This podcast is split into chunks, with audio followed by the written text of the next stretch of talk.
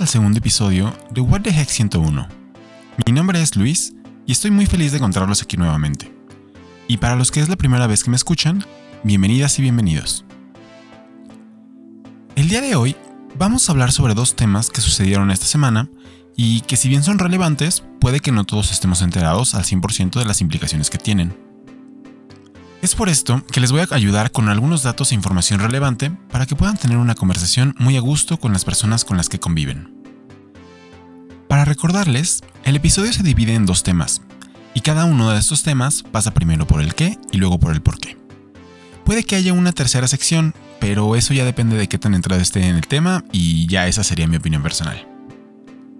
Los temas de los que vamos a hablar hoy son los Golden Globes y su histórica situación de no ser transmitidos en vivo, y el despliegue del telescopio James Webb en el espacio.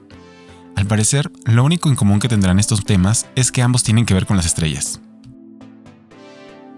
Nuestro primer tema serán los Golden Globes. Para entender un poco mejor este tema, es importante saber de qué estamos hablando. En la industria del cine existe un gran número de premios. Muchos de ellos son de carácter local, otros de carácter nacional y por último los más importantes, que son los de nivel internacional. Dentro de esta última categoría se encuentra una gran variedad de premios que el gremio del cine y la televisión desean ganar. Algunos de estos premios de renombre son el premio del Festival de Sundance, los premios BAFTA, la Palme d'Or, otorgada en el Festival Internacional de Cine de Cannes, por supuesto los Oscars, y los que marcan el inicio de la temporada de premios, los Globos de Oro o Golden Globes. Honestamente, creo que muchos de ustedes los conocen por sus nombres en inglés o en francés, sin embargo, vamos a utilizar los nombres en español para que sea más sencillo ubicarlos y que no me tenga que preocupar por si resulta que ya no sé hablar francés o inglés. Bueno, en este caso, los Globos de Oro tienen sus inicios en 1944 y fueron organizados por la Asociación de Corresponsales Extranjeros de Hollywood, que más adelante se convertiría en la Asociación de Prensa Extranjera de Hollywood. En un inicio, las categorías eran muy sencillas, mejor actriz, mejor actor y mejor película.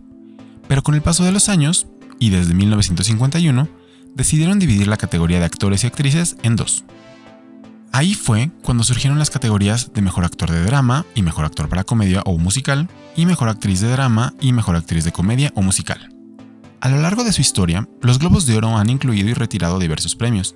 Sin embargo, las categorías actuales son como sigue. Mejor película, mejor película en categoría musical o de drama, mejor actor de drama, mejor actriz de drama, Mejor actor musical o de comedia, mejor actriz musical o de comedia, mejor actor de reparto, mejor actriz de reparto, mejor director, mejor guion, mejor película animada, mejor película en lengua extranjera, y vaya que sorprende que solo haya una categoría para películas extranjeras, considerando que se trata de premios organizados por la Asociación de Prensa Extranjera de Hollywood. Pero en fin. Además de esos premios, también se incluyen otras categorías que permiten premiar a la mejor serie dramática, mejor serie musical o de comedia y por último a la mejor miniserie. La verdad es que de ser una ceremonia en la que solo se entregaban tres premios, ahora los Globos de Oro son una ceremonia bastante concurrida y que considera un variado catálogo de contenido para sus premiaciones. Por lo tanto, un evento así debe de ser transmitido de forma masiva. Y así había sido por varios años. Sin embargo, a lo largo de este tiempo, los premios se han visto envueltos en distintos problemas y han tenido intermitencia en la transmisión. Ahora, la premiación ha tenido lugar a pesar de esos problemas. Sin embargo, la ceremonia de 2021 se tuvo que suspender debido a la pandemia y a las normas de salubridad y seguridad que estaban en efecto en ese momento. Este año sucedió algo similar, y la Asociación de Prensa Extranjera de Hollywood emitió un comunicado indicando que siguen teniendo como prioridad la salud pública y que por lo tanto no habría audiencia para esta premiación. Aunque tienen razón en mantener la sana distancia y otras medidas, la realidad es que este año los organizadores se vieron afectados por la presión social que existe a nivel internacional sobre los malos manejos y negociaciones turbias que culminan con la decisión de las y los ganadores del año. La presión social a la que se han visto expuestos los globos de oro viene de la inconformidad respecto a la poca representación que tienen las personas negras.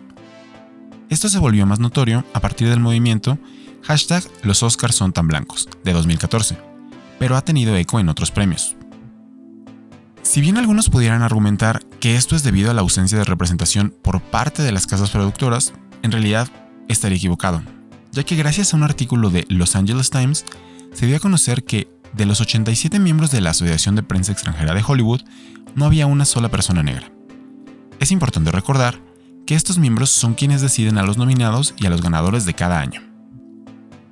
Sumando a esto, también se reportó que la organización funciona como una especie de club de Toby, en el que se limita la entrada y se trata a los periodistas de fuera como amenazas a su estatus. Como referencia, el artículo utilizó un fragmento del libro de Philip Burke, quien era presidente de la asociación, en el que decía que, en efecto, el proteccionismo que había dentro de la asociación llegaba frecuentemente al extremo. Cabe mencionar que apenas en 2018 el actor Brendan Fraser dio a conocer que había sido acosado sexualmente por Philip Burke, y que la asociación dictaminó, tras una investigación interna, que sí era cierto, pero que no fue con intención. Aquí vemos clara evidencia que la asociación no tiene en mente el bienestar de nadie más que el de sus propios miembros. Ahora ya sabemos el qué. Vamos a pasar al por qué es importante la cancelación de la transmisión de los premios de este año. Si bien a pesar de las manifestaciones se asignaron ganadoras y ganadores para este año, como respuesta a las acusaciones, la asociación ha anunciado que va a tomar medidas exhaustivas en sus políticas y reglamentos. Con la intención de evitar situaciones similares en el futuro, han prometido hacer reformas a los códigos de ética y mejorar en cuestión de inclusión para, como lo pusieron ellos, volver a tener una relación significativa con Hollywood. Además de estas revisiones, el pasado octubre decidieron dar membresía a 21 nuevos y nuevas periodistas con trasfondos culturales diversos. Durante las manifestaciones en contra del manejo de la asociación, varios actores y actrices mostraron su apoyo al devolver algunos de los premios que habían ganado y otros inclusive rechazaron nominaciones o invitaciones a ser parte de esta y siguientes ediciones de los premios. En conjunto, las declaraciones de la nueva administración de los Globos de Oro, el apoyo de actores y actrices y las demandas de la sociedad han logrado que se dé un pequeño paso en la dirección correcta. Sin embargo, todo esto es parte de un problema sistemático que aqueja a los Estados Unidos y a gran parte del mundo. La segregación de premios y oportunidades con base en la raza o el color de piel de una persona atenta contra la dignidad humana. Sin embargo, por mucho tiempo esto se ha estado ignorando. En los últimos cinco años hemos visto cómo Estados Unidos ha experimentado un gran número de manifestaciones en contra del racismo y de la opresión sistemática en contra de las personas negras. Pero desafortunadamente, cada año siguen surgiendo nuevas razones para seguirse manifestando. En esta ocasión, se logró reformar un sistema que era producto de su tiempo, pero que nunca hizo el más mínimo esfuerzo por cambiar. Pero desafortunadamente, día con día miles de ciudadanos en Estados Unidos y en otras partes del mundo siguen y seguirán siendo discriminados y menospreciados por tener un color de piel diferente. Aquí es donde les digo que es responsabilidad de todos nosotros manifestarnos en contra de aquello que atenta contra la dignidad humana. Tal vez no hayamos sido víctimas directamente, pero no necesitas ser víctima o tener familia o amigos que sí lo hayan sido para tener empatía. Todas y todos somos personas y seres humanos y merecemos las mismas oportunidades de triunfar y de ser reconocidos. Bueno, y después de este tema que resultó ser un poco más denso de lo que esperaba, vamos a hablar de algo que nos va a sacar por un momento del planeta.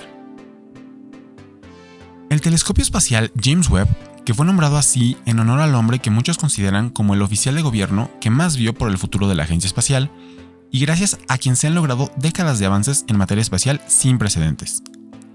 Como dato cultural, fue durante su administración que se logró llevar a cabo uno de los proyectos más ambiciosos en la historia de la NASA, llevar al ser humano a la Luna. Pero bueno, entremos en materia. El pasado 25 de diciembre, la Agencia Espacial Norteamericana, NASA, lanzó un cohete con el nombre de Ariane 5 desde el puerto espacial europeo en Kourou, en la Guyana francesa.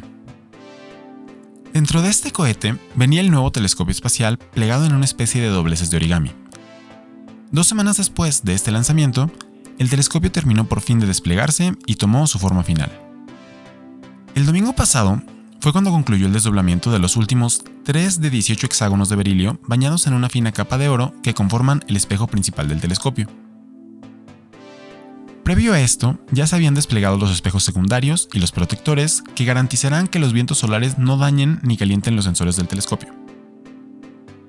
Se prevé que para el 23 de enero el telescopio llegue a su destino final, que es a 1.6 millones de kilómetros de la Tierra.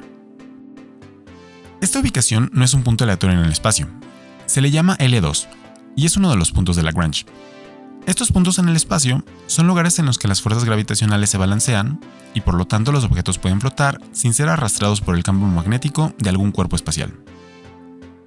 Adicional al despliegue del espejo principal, este miércoles inició el proceso de mover los 18 segmentos de este espejo para alinear la óptica del instrumento. Este es un proceso sumamente tardado debido a que sus motores están diseñados para operar uno solo a la vez, con la finalidad de mantener las cosas simples y seguras. Esto se hace para limitar el calor que se deposita en los espejos. Es importante mencionar que a diferencia del telescopio espacial Hubble, que trabaja con luz visible, el telescopio James Webb utilizará luz infrarroja que es imperceptible al ojo humano. Para poder hacer esto, los hexágonos de berilio le servirán para captar la radiación infrarroja que viaja a través del espacio. Y es necesario que los espejos estén a una temperatura sumamente baja para que no haya interferencia causada por el telescopio mismo. El espacio es frío, sin embargo, al estar tan expuestos al sol, es necesario echar mano de algunas herramientas adicionales para mantener las bajas temperaturas. En este caso, los escudos solares trabajarán para que el telescopio pueda alcanzar los menos 223 grados centígrados. A esta temperatura podrán percibir luz infrarroja que ha viajado hacia la Tierra por más de 13 mil millones de años, permitiéndole esencialmente ver hacia el pasado.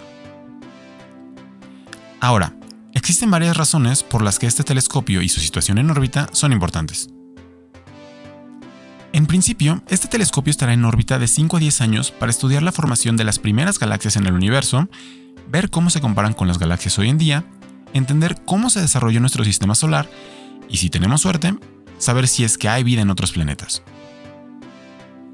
Se le considera como el sucesor del telescopio Hubble, que lleva casi ya 32 años en órbita, y gracias al que hemos podido obtener una cantidad impresionante de información e imágenes del universo visible. Este telescopio fue puesto en órbita en 1990, y desde entonces ha sido nuestra principal fuente de información del espacio profundo, con este nuevo telescopio se espera que demos un gran avance en cuanto a lo que conocemos acerca del universo. El desarrollo del telescopio Webb inició en 1996 y durante este proceso tuvo numerosos contratiempos, incluido un rediseño importante en el 2005. Al final, tuvo un costo de 10 mil millones de dólares o aproximadamente como 203 mil millones de pesos. Su construcción se terminó en 2016 y desde entonces se le sometió a pruebas rigurosas para poder autorizar su lanzamiento este año.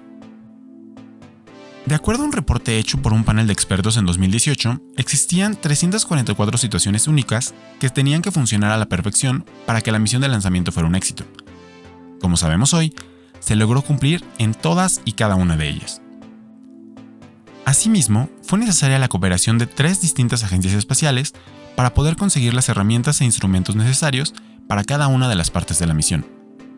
Si es que no hubiéramos tenido la suficiente cooperación internacional, es posible que este proyecto no se hubiera llevado a cabo. Aquí hay que recordar que los últimos esfuerzos espaciales de Estados Unidos fueron gracias al apoyo de la iniciativa privada, así que sin los otros países, probablemente estaríamos hablando del telescopio espacial Jeff Bezos o el telescopio Elon Musk, y que probablemente hubiera sucedido hasta dentro de unos años más.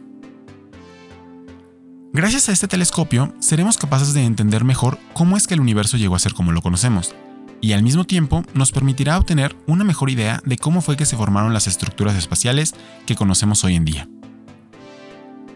Este telescopio sin duda va a redefinir la manera en la que entendemos la creación del universo, lo que por sí solo podría cambiar varios paradigmas con los que vivimos actualmente. Como pueden ver, este tema tiene un aire de asombro y de descubrimiento, y espero que de alguna manera nos inspire a hacer aquello que consideramos imposible en algún momento. Así que no hay que perder la fe en la humanidad aún. Siempre hay oportunidad que la semana siguiente suceda algo que nos sorprenda para bien. Y así llegamos al final de este episodio. Muchas gracias por haberme escuchado una vez más. Recuerden que nos pueden escribir en Twitter como arroba WTH-101, en donde con gusto los leeremos y publicaremos los nuevos episodios, así como notas complementarias a los temas de la semana. Espero encontrarnos nuevamente la siguiente semana con otro par de temas interesantes y que nos puedan servir para tener nuevas y provechosas conversaciones. Sigan curiosos y nos escuchamos en el siguiente episodio.